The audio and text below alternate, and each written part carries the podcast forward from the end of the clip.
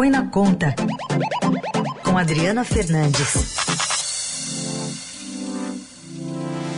Oi, Adri, bom dia. Bom dia a todos. Adri, a gente está de olho na movimentação política, ainda em repercussão né, até das manifestações do final de semana, tem CPI da Covid, mas na área econômica é uma semana importante que começa nesta segunda, né?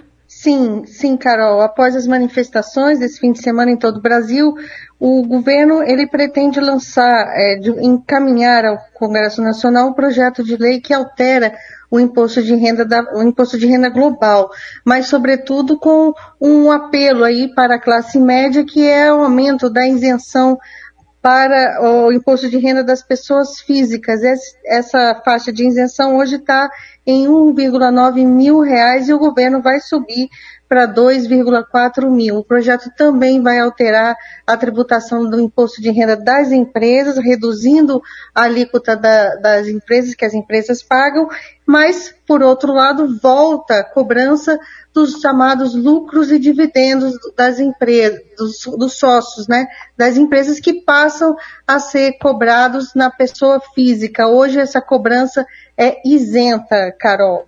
E em relação a, ainda ao imposto de renda, tem algum consenso, alguma algum apoio já no Congresso, Adri, pelo que você está apurando aí, para essa medida que já foi anunciada faz tempo, inclusive pelo presidente, né?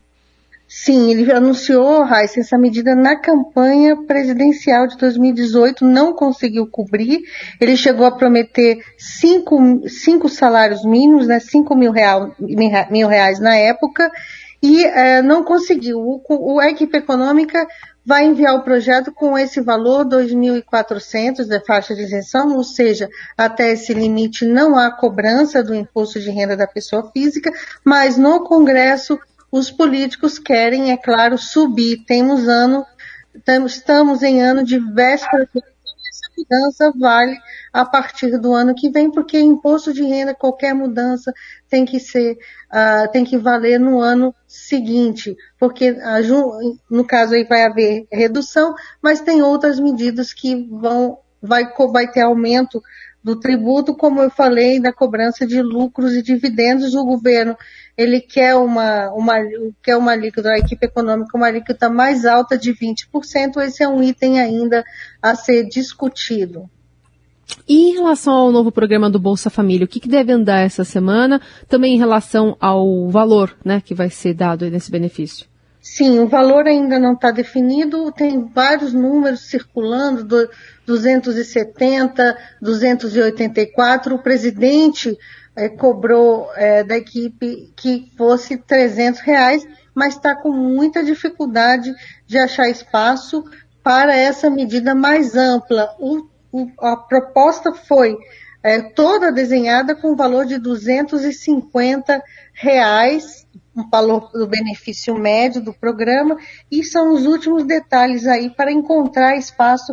Não tem, não tem espaço para todas essas bondades, entre aspas, que Bolsonaro quer fazer em 2022, porque ele também, como eu comentei aqui na sexta-feira, quer garantir o reajuste do salário do salário dos servidores. Tem um ponto que eu acho que é importante é, deixar claro nessa questão do Bolsa Família, é que o valor do, do, valor do benefício médio que estamos discutindo foi, foi 250, o, a equipe econômica quer pode, diz que pode subir um pouco mais, o presidente quer 300, ele não, ele é um valor médio, mas tem um outro limite que é importante, que é o limite da linha de pobreza. Esse limite define quem, qual brasileiro terá acesso ao benefício. Hoje, essa linha de pobreza está em, em 178 reais e o governo vai, quer aumentar para 190 reais.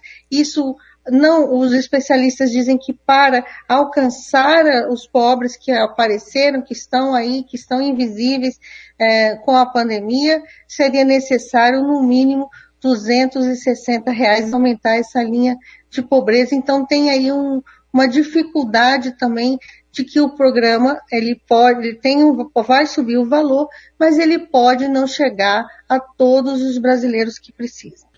Bom, é, a gente viu no fim de semana, no mesmo dia lá das manifestações, né, contra o presidente, Adri, no sábado, o governo, de repente, não sei se estava previsto, mas divulgou lá um balanço dos 900 dias de, de governo. É, é, é, essas pautas de agora que você está trazendo tem a ver com uma tentativa de uma agenda mais positiva para o governo?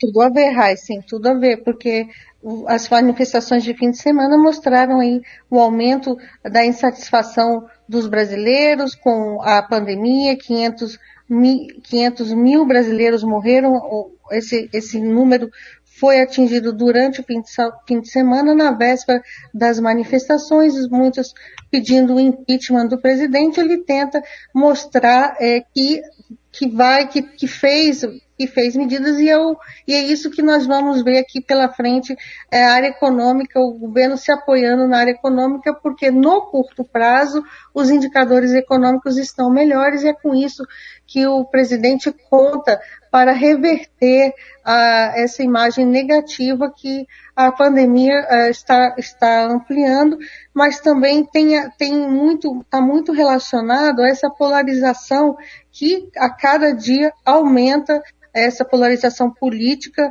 no Brasil e com consequências aí incertas para uh, o país, Raíssa. Muito bem, Adriana Fernandes, de olho nessa agenda recheada na área econômica e na quarta-feira volta a conversar aqui conosco. Obrigada, Adri. Obrigada, até quarta. Seguimos acompanhando as notícias econômicas aqui em Brasília.